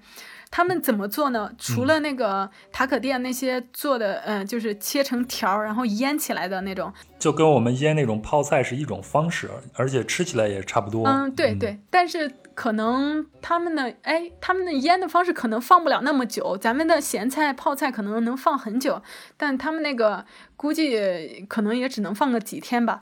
嗯，他们还怎么做呢？是直接，嗯，比如说锅里放油，然后那个把那个仙人掌切成条以后，嗯，放进油里，直接那样煎，煎了以后，他们放那个奶酪，对他们放那种，嗯，黄的奶酪，然后直接这样吃。有的他们根本就不放盐，因为那个仙人掌它本来就是有一点。有点酸，我不知道你吃过没有，杨老师。我吃过，当然吃过，而且我非常喜欢吃。因为它本来就有点酸酸的，其实放盐不放盐都，嗯，都是嗯已经有一定的味道了，所以吃着还是挺好吃的。呃，这是一种，就是呃上面放奶酪，然后呃煎着，就是煎着吃。还有一种就是，嗯，他们嗯有有一种他们。叫酱，但我觉得不能算酱，算一种凉的凉菜吧。嗯，沙拉就是那个嗯，番茄切碎切丁，然后那个洋葱切丁，然后香菜切碎，然后这三个东西做成一个，嗯，就是拌的一个凉沙拉，然后也可以把那个仙人掌煮熟了以后，然后也切成小碎丁，然后和这三个东西拌在一起，叫 salsa，嗯，bigo de gallo，就是意思是什么呢？就是那个公鸡嘴儿酱。我不知道为什么这么叫，但是哎，这个嗯，这个酱也是你会感觉嗯挺清爽的，然后可以配着一些他们炸的一些那个东西吃，因因为他们的对对塔可我忘了说的一个塔可是炸的塔可，叫 Dagos Dorados，就是黄金塔可，翻译过来就就是里边嗯那个玉米饼里边卷的是土豆泥，然后呃然后放油锅里炸炸出来的这个就可以配我刚刚说的那个。呃，凉沙拉吧，然后吃，呃，里边放的仙人掌块儿，其实是最，嗯，它的口感就相当于给一种很清爽的感觉，就是解解腻嘛。我记得我在瓜纳华托去吃烤鸡，那天下雨了，刚好看见有卖烤鸡的，就买了半只烤鸡。但是你就吃那个烤鸡多腻啊，然后刚好他就给你配那个。腌过的仙人掌，对对，然后你吃点仙人掌，然后解解腻，然后你就能多吃一点这个炸鸡，特别棒，特别棒。对对对，因为我我可能我本人不太喜欢，嗯，就因为他们好多时候，呃，如果嗯今天的主菜是肉的话，就纯肉，你知道吗？没有一点点那个。蔬菜我就不太喜欢吃那么多肉，然后如果有那个小菜，比如说仙人掌，我就特别喜欢。我能把那个小菜仙人掌可能都吃完了，但我的肉还没下去一块儿，就是那种感觉。我看到那个仙人掌的时候，我总是在脑子里边，我会想一下我应该如何去料理它。后来我想了两种啊，一种呢就是仙人掌切成条。或者切成丁，然后拿那种辣椒去爆炒一下，按用我们中式的这种方式去爆炒，炒豆角一样，应该会很好吃啊！对啊，下次我可以试试。嗯，可以。然后还有一种方式呢，我觉得既然它是有一点酸酸的嘛，我们中国有一种东西叫酸萝卜老鸭汤，我觉得拿它就是腌过那种泡菜，呃，就腌过的这种仙人掌去做这种老鸭汤，应该也会很好吃。哦，可以。你这么一说，就我联想起了咱们好多。嗯，菜肴里边用的酸菜，就是比如说酸菜鱼里边的酸菜呀那些的，哎，可以，酸菜肉丝面啊，可以用那个香仙人掌来代替酸菜。是啊，你在那边可以试试啊，自己开开火试一试啊。对对，我这个我倒没有想过。我看过一个纪录片啊，那个纪录片上说，这个墨西哥人吃 taco，因为你的 taco 是卷着的嘛，要用手拿着，它里边那些酱料啊。或者包的那些馅儿，就肉啊，它会掉下来，所以普通人第一次吃 taco，他会千方百计的去调整自己手的姿势。你调整手的姿势的时候呢，你那个馅儿掉下来可能性会更大。但他们说墨西哥人吃 taco，主要是调整自己脑袋的姿势去配合你的手，你的手保持一个捏着那个玉米饼，然后保持一个平衡，然后你的脑袋会用不同的角度去配合它，然后不让里边的一些馅儿或者酱料掉下来。你在那边观察是这样子的吗？我觉得这个可能就有点理想化了。当然，就是有这么一种说法，我也看到那个他们社交平台上有有那样的，就类似。嗯，一张图片上说吃塔可的正确姿势，比如说你的下巴抬到哪儿多少度啊，四十五度啊，然后手该怎么捏呀，然后该怎么下嘴呀？对，这个可能就理想化了，因为我真实见到的墨西哥朋友，他们嗯，并没有吧，他们那个肉确实掉下来了，他们酱也掉下来了呀。其实好像大家嗯，并没有注意过这个这种仪式吧，可能。那我们说 taco 不能不说它外面那个玉米饼。我们知道玉米这个玉米这种粮食作物，它本身就诞生在墨西哥，在墨西哥玉米也是一个很重要的一个食物。墨西哥人甚至都会形容自己就是一个行动的玉米棒子嘛。那你在墨西哥，你会看到他们会把玉米大量的放到食物里边去食用吗？你自己喜欢吃吗？我这我我超级喜欢玉米，尤其喜欢煮的玉米棒。就我本来来墨西哥之前，我在中国我就特别喜欢吃那个煮玉米，然后来到这边以后，嗯，他们也有煮玉米，而且是他们街上的一种比较常见的小吃。但他们是怎么吃呢？就是呃，他们那个玉米煮熟了以后，然后中间那个插插一根棒子嘛，然后呃，先抹上一层那个美乃滋。马尤内萨应该是蛋黄酱吧？嗯，撒上一些那个奶酪的碎屑，然后再涂上，再再撒上一层那个辣椒面儿。对我，我当时这个吃法我就很迷惑，我就我说，嗯，能不能不放奶酪，呃，只放那个蛋黄酱？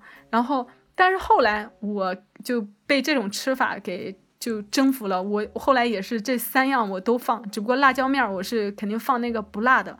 这种吃法确实挺好吃的。哎，如果以后你去秘鲁旅行的话，你你会发现秘鲁人他那边也是吃这种煮玉米或者烤玉米。特别是煮玉米，如果他给你买了一个玉米以后，他就会旁边他就会自动的有一大块那个奶酪，他会问你要不要奶酪，那个奶酪是免费赠送的，你买玉米送奶酪，然后就给你切一块奶酪，你吃一口玉米，吃一口奶酪，它是这样来搭配的，也非常非常的好吃。那还我挺想尝尝的，我真的是。玉米棒时期爱好者，对我还没有说完，就是他们吃玉米的方式太多太多了。就是咱们国内，比如说，我感觉一些零食吧，呃，都是，呃，比如说，嗯，有一种垃圾食品，大家都爱吃，是辣条，是吧？它应该是面粉做的吧？但是，嗯，是。但是墨西哥你会发现他们的零食，呃，就类似薯片的那种形状，或者说薯条的形状，其实他们的原料很多。呃，薯片是薯片哈，他们也有那个土豆，就是呃做的一些呃零食，但是很多那种膨化食品，只要呃我我能想到的，咱们国内是面粉做的，到他们这边都是玉米做的。在那边去坐坐这种长途的大巴车的时候，如果到某一个站停下来，就会有一个小贩拿着一大兜子的这样的东西上车上去兜售。或者当地那种小的车站里边，那些小商店里边摆的全是玉米做的这种膨化食品。对对对对，街上其实到处都有，街上啊，小卖部啊。这个 taco 它到底是墨西哥人啊，或者说是印第安人传统的食物呢，还是欧洲人到了以后给它带过来的一种方法呢？这个是他们嗯，西班牙人来之前应该就有的，因为本来这个玉米嘛就。不是西班牙人带来的，嗯，他们本来就有吃玉米玉米饼的习，嗯，那个习惯，就是我说，嗯，以前的印第安人啊，土著人，呃，是他们很久之前的传统了。但是只不过说，呃，西班牙人的到来呢，给他们的呃配料啊、口味啊，又呃更加的丰富化了。那普通的家家里边，他们会去做这种搭购吗？像你现在住的家里边？你的房东妈妈她会去做这些东西吗？嗯，他们不会去做这种市场上卖的，就是比如说那个呃烤肉架那个，他们是绝对不会做的，因为麻烦嘛。然后还有嗯，还有很多这个肉的种类，然后需要一些时间去煮的，嗯，然后呃去熬那个呃料的，所以我感觉应该呃嗯他们都不太做，只不过他们呃吃玉米卷饼会配着他们的。嗯，做的一些菜菜式，所以说基本上相当于在吃搭狗，只不过不是呃市场上的那些 搭狗的口味。普通人家家里边一般会吃些什么呢？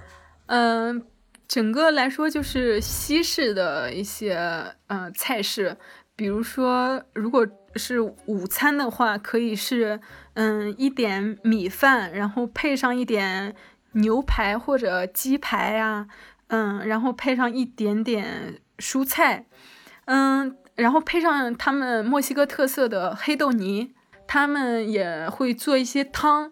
对我，我本来喜欢汤汤水水的嘛，他们的汤我特别喜欢。嗯，有的嗯奶油蘑菇汤呀，玉米汤呀，然后还有一些嗯咸的，就类似咱们南方特别喜欢煲的一些汤吧，就是比如说牛肉啊和一些蔬菜呀。还有一些嗯，放很多辣椒的，就是不同用不同品种的辣椒，然后加上一些其他的原料，然后做的汤。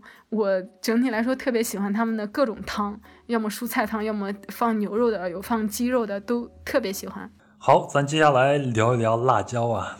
提到墨西哥，不能不提到辣椒。首先，辣椒的原产地也就在美洲，也就是墨西哥、秘鲁等地。另外一个，我们对墨西哥人的一个印象就是他们非常擅长吃辣。你在那边看到的情况，你前头也说了，墨西哥人确实非常喜欢吃辣。那你平常你会去逛他们的菜市场吗？你会看到那些辣椒是市场上的一个主角或者是重头戏吗？呃，我对之前没有疫情的时候肯定要逛菜市场嘛。呃，但是因为我本人不吃辣，但是我很少呃去买辣椒，但还是略有了解的。而且，嗯，他们卖辣椒的摊位，你可以说是呃，比如说卖辣椒的，他就是专门卖辣椒的。然后，尤其是好多干辣椒，就是呃不同的大的、小的、长的、圆的。短的，然后那种小的干红辣椒，就咱国内很常见的。然后当然也有那个青的，就是呃湿辣椒，就是那种正常嗯炒菜啊，嗯炒菜做呃用的。嗯，整个来说就是。各种名字，各种名称名称。然后有一次，就墨西哥本地朋友做一个菜，他跟我说：“哎，去买这种这种。”我心想，还是写下来吧，因为这个种类实在太多了，我也认不得。因为有的，对对对，有的好几种都，嗯，尤尤其是那个绿的那个，嗯，有几种辣椒吧，就是能炒菜用的。然后就我感觉，哎，长度就是。长了一点点，然后或者说，嗯，瘦了一点点，就我根本分不出来，嗯，而且他们吃辣椒的这个方式，我感觉在大量的进食辣椒，就是咱们比如说国内的一些，嗯，咱们吃火锅呀，那个锅里肯定好多辣椒，但是咱们不会，我感觉哈，一般人 不会把那个辣椒往嘴里放，就是他是把那个味儿辣味儿调出来就可以了，但是他们呢会把那个。墨西哥人会把辣椒磨碎，就是他们放在那个呃一个就是那个搅拌机，或者说其实就是一个类似嗯榨汁机的东西吧，磨碎了，然后加水，然后就变成他们一道呃菜的那个呃汤料，就底料，就是所以说他们后来就是比如说他们吃到的每一口菜，其实都有大量的辣椒的，就是这种吃法我还是就是比较。觉得很稀奇的，所以他们就是直接吃辣椒水是吗？就把辣椒水当做锅底或者汤底，对对对，来再烹饪。对对，有有有，对，由于是磨碎了嘛，然后他们又会喝那个汤，就不像咱们的火锅的底料，咱们肯定不会喝那个汤的。但他们是呃，把那个辣椒磨碎以后熬出来的这个汤，他们要喝的，所以每一口都在吃辣椒。我觉得以后应该我们组织一场比赛，就是由全世界吃辣地区的人都派出自己的选手。来比试一下，到底谁最能吃辣？是墨西哥人，还是四川人，还是印度人？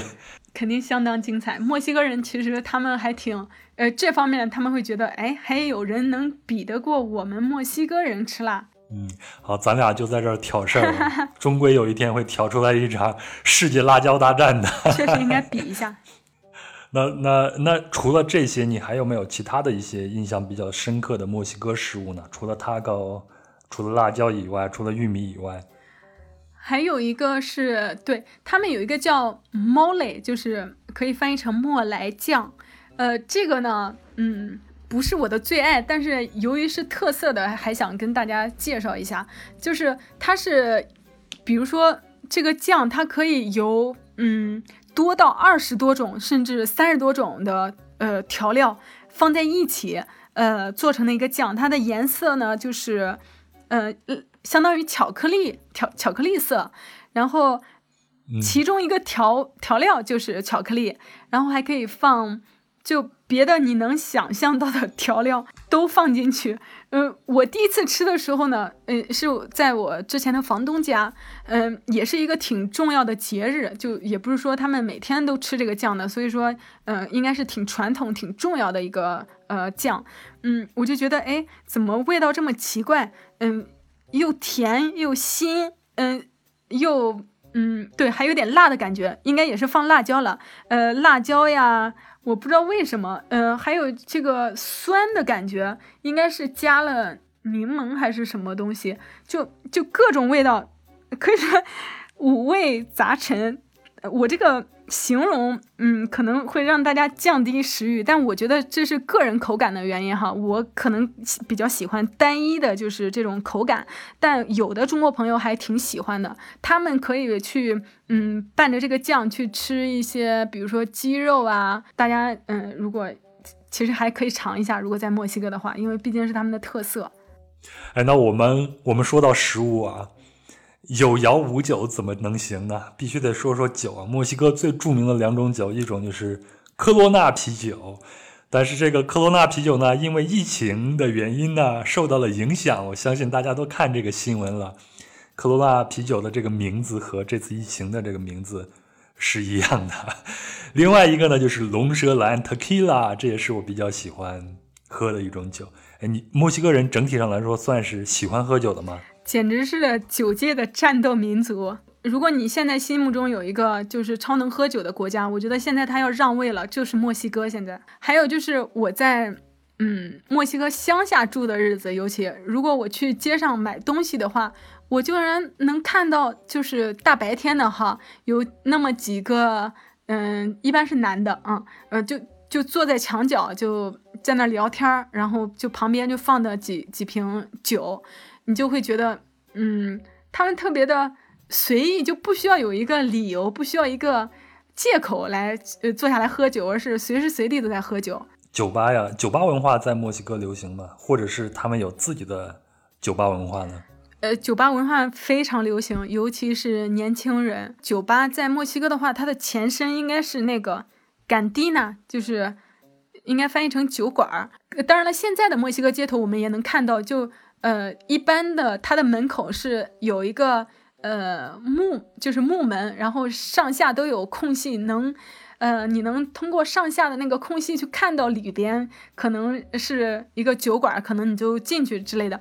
但是本地朋友跟我说，这个现在年轻人去的少了，它是嗯，尤其在墨西哥革命时期。比较流行的吧，一些那个革命者呀，或者说一些工人啊，就是一个嗯，忘掉生活烦恼的地方，就借酒消愁的地方，然后去里边喝几杯。然后，但是现在的话，年轻人当然都是去酒吧，然后尤其是周末。就他们的周末是周五，周五下午、周五晚上就开始了，然后就朋友们一起去酒吧喝酒啊、聊天呀，然后有的甚至就是从这个酒吧出来以后，呃，散场了以后，然后再去下一个酒吧，可能凌晨四五点吧才回家。我在墨西哥城呢，就专门去参观了一个博物馆，这个博物馆就叫做 Tequila 的博物馆，就龙舌兰的博物馆。然后它里边有各种的陈列，有各种的文物去展示，呃，龙舌兰就是龙舌兰酒在墨西哥的历史到底有多么悠久。它还有一个视频在循环的播放，这个龙舌兰酒到底是怎么制成的？它就是龙舌兰的那个根，然后先要呃放到水里边煮，煮出汁液，然后再去蒸馏，最后变成这种龙舌兰酒。龙舌兰几乎也是墨西哥酒的一个典型的代表了。呃，你你尝过这个龙舌兰酒吗？你喜欢喝吗？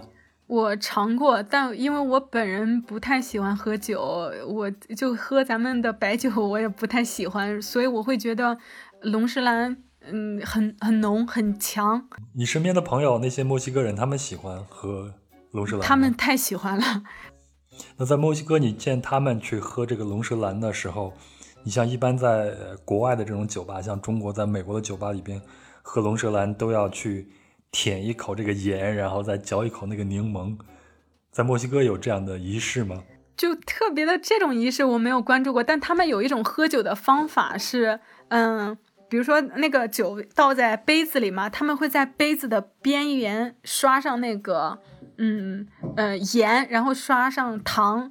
嗯，然后再撒上辣椒面儿，当然肯定不是撒呀，撒的话肯定已经会撒到那个酒里的。他们是把那个，嗯，这个杯子的边沿儿，比如说，嗯，弄湿了以后，然后蘸在那个提前拌好的那个料里头，然后这样整个边沿儿都会是，嗯，又甜又酸又。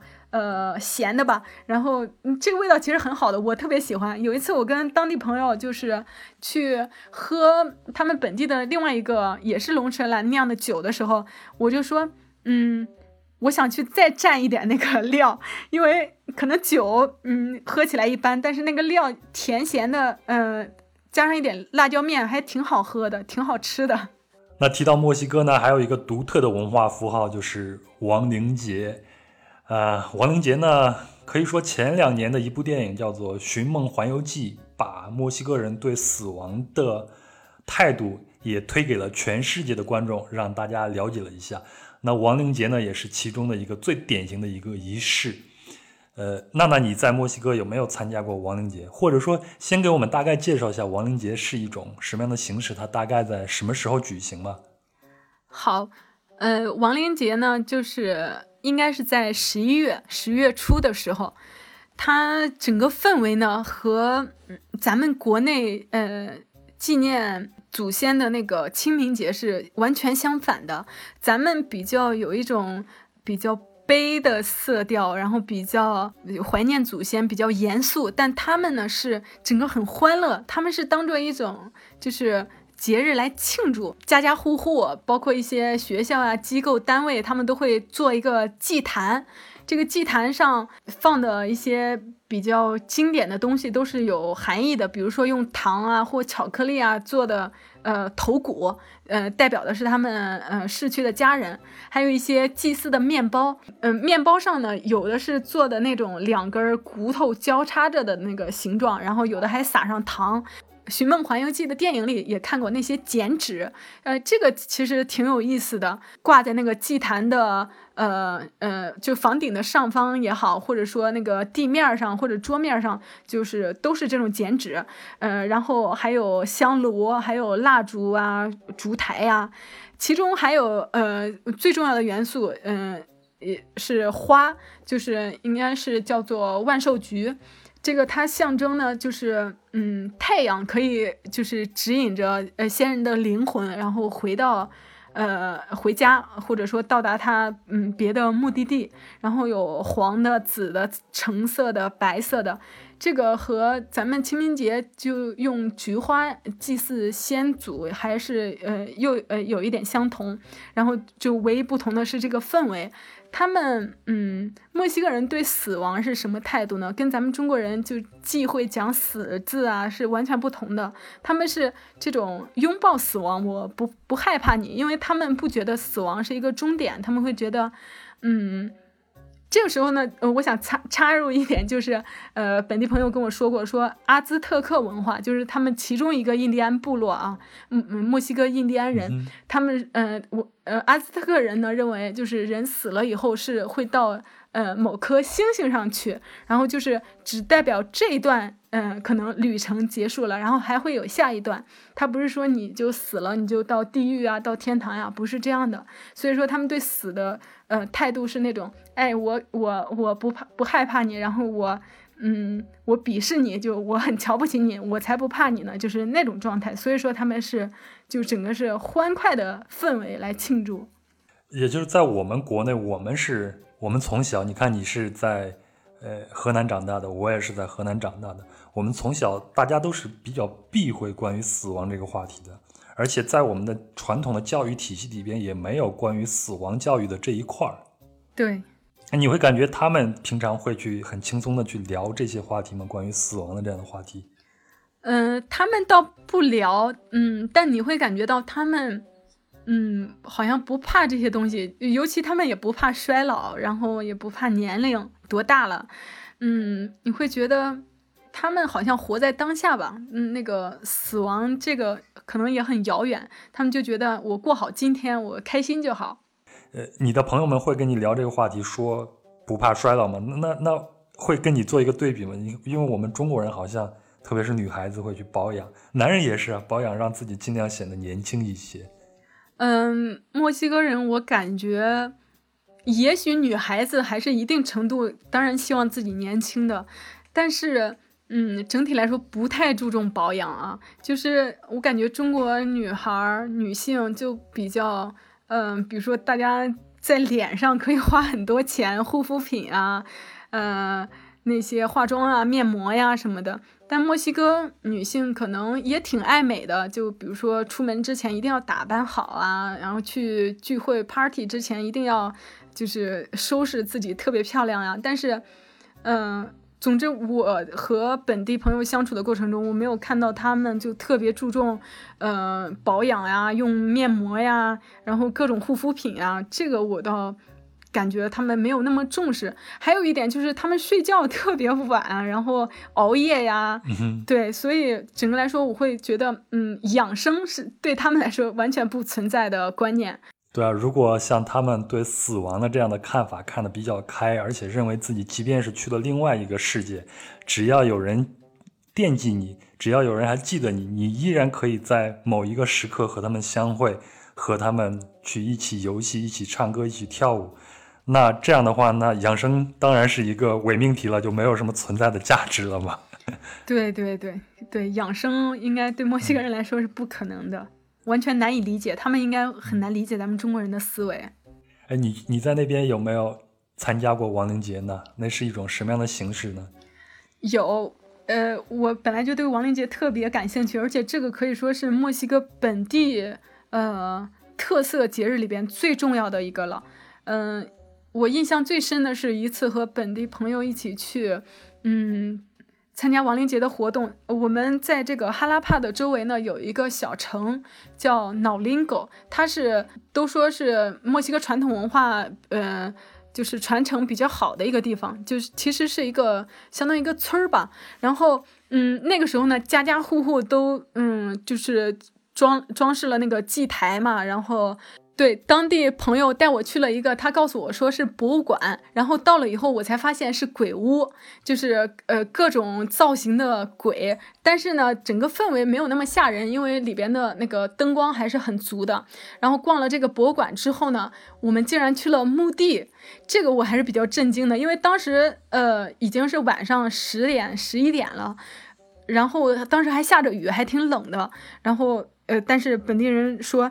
呃，好多人都去了墓地。我说去墓地干嘛呀？但是我跟着他去了以后，发现就是一群一群的人到嗯那个墓墓墓前呢，给给那个呃逝去的先人献花。然后献完花以后呢，那些人就呃留在原地，然后开始一起唱歌。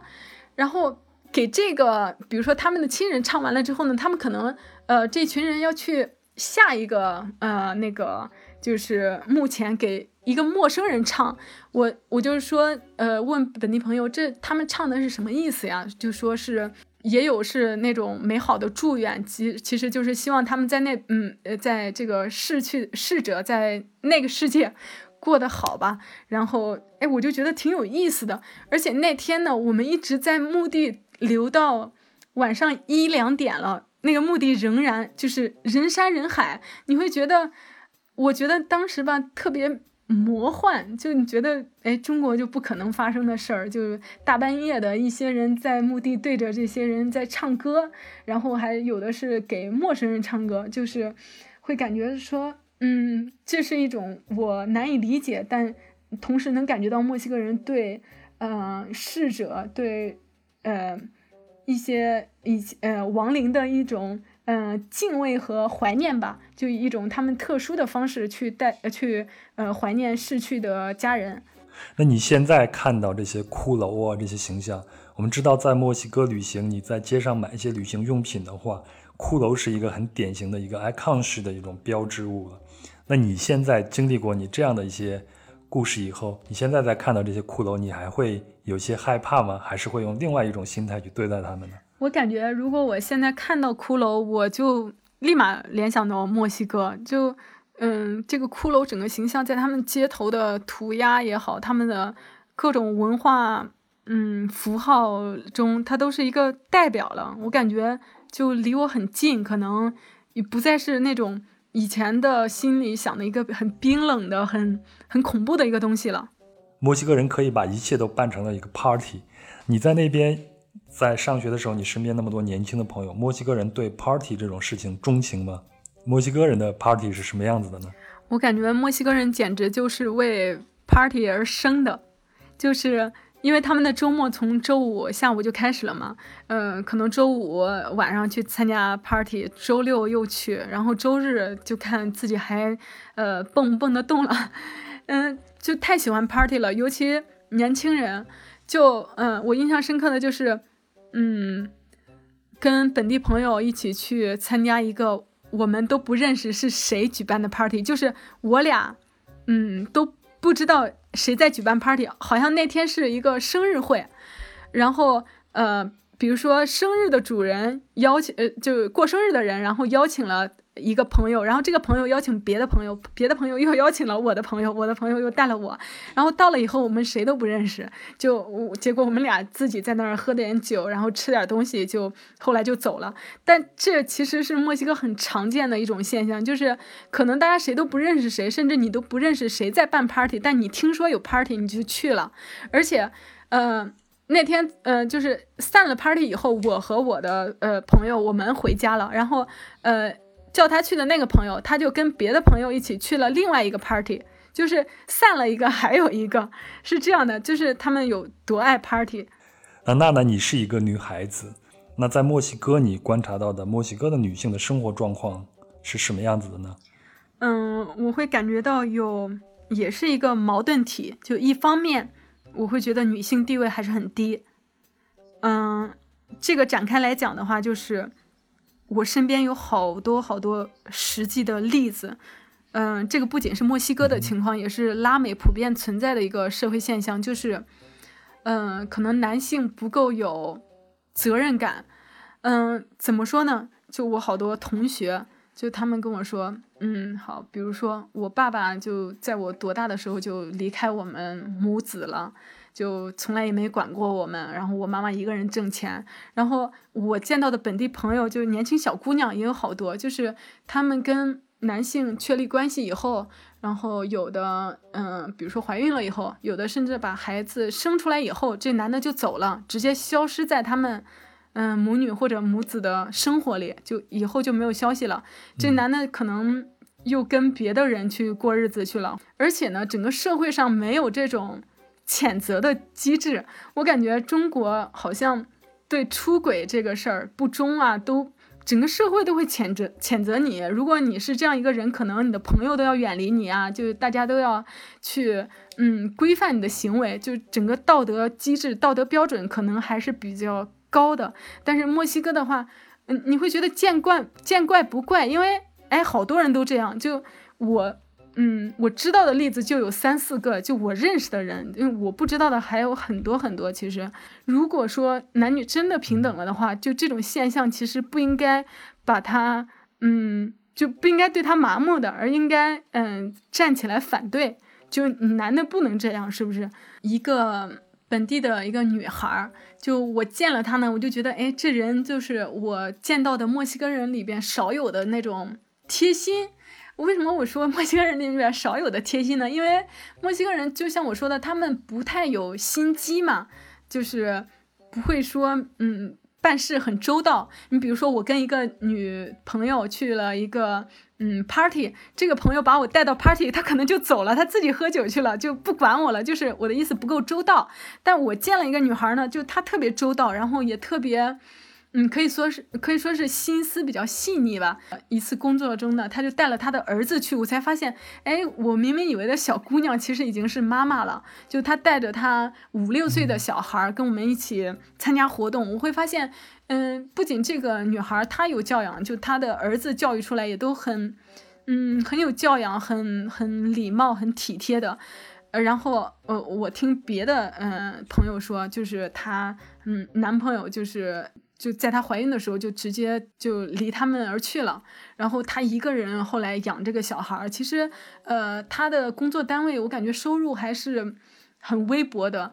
但是，哎，她整个人很好。因为我记得有一次我们要去哪个地方，其实完全我们可以打车的，但是她开着她的车就要送我们。我就那个时候我就对墨西哥男性的话，我就有了这种想法，就是觉得，嗯，一方面他们也真的。嗯，没有责任感，也不够聪明啊！就你们还想要女性怎么样？就是这样一个又善良又好，而且她也特别漂亮。那个那个朋友，那整个社，那整个墨西哥的社会对女性算是友好吗？比如像他们的用工方面，像他们的个人权益方面，你有没有这些的了解呢？嗯，我稍微有一点点了解，我觉得应该是，嗯，对女性的歧视是普遍存在的。学校还有其他的企业吧，你都会看到，应该是，呃，还有他，呃，他那个政坛，应该对女性都不太友好，然后其实他们的女性，嗯，也开始关注自己的地位，开始做一些嗯活动。但是我感觉收效甚微，而且这个由于墨西哥传统上就很大男子主义，这个根深蒂固的东西很难一天之内改变。但好的一方面是他们女性已经开始觉醒了。现在目前呢，咱们说的都是这一方面，但另外一方面就我说的矛盾的另一面是，墨西哥家庭里边，就在我接触到的人里面会觉得。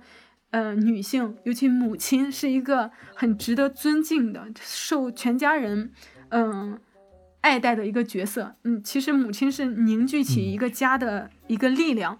呃，而且甚至呢，有好多嗯本地朋友反馈给我的呃观点，就是他们会觉得，比如说好多男孩其实在家里一定是要听妈妈的。嗯，甚至有的有女朋友的，嗯，如果女朋友和妈妈在。争风吃醋的话，可能男的还会怎么说呢？倾向于嗯支持他妈妈吧。就所以我会觉得说，哎，一方面他们女性地位有待提升，另一方面在家庭里边，嗯，母亲的角色是很伟大的。在我我来的我这个同学的家里呢，嗯，他妈妈感觉是整个家的嗯主心骨，就是大事小事都是他一个人决定吧。子女，而且都是二十多岁的人了嘛，平常的事儿吧，也都是会呃询问他妈妈的意见。这个要嗯说一点不好的方面，就是墨西哥很多年轻人哈，二三二二三十岁了，比如说已经大学毕业了，然后研究生毕业了，但他们甚至都没有工作。呃，一方面可能是失业，另外一方面可能是自己不想做，就还是在家里啃老。母亲的角色呢，就。比较，我感觉还是比较宠小孩的，不给他们压力，不像中国父母，就是我感觉会，嗯，中国父母比较喜欢说说教吧，就觉得你应该这样，应该那样。就是我在的，嗯，我在的这个我同学的家里，比如说他的哥哥已经，嗯，有三十三岁了吧，然后没有没有出去工作。嗯，就在家里，然后他问他妈妈说：“就是你对我有没有什么期待？”然后他妈妈竟然说：“哎，做你喜欢的就好。”就我觉得跟中国父母不一样，中国父母就觉得：“哎，你该找个工作了，或者说，嗯，你到了这个年龄，你该结婚了。”呃，催婚在他们这边不存在的，就父母觉得：“哎呀，这是他们的事儿，完全是他们的事儿，跟我无关。”就是，也不是说无关吧，就是。我不应该介入他们的任何的私人的问题，我会觉得，我反而觉得说，呃，有点过了。中国父母可能说教过了，但，呃，墨西哥父母可能放任过了。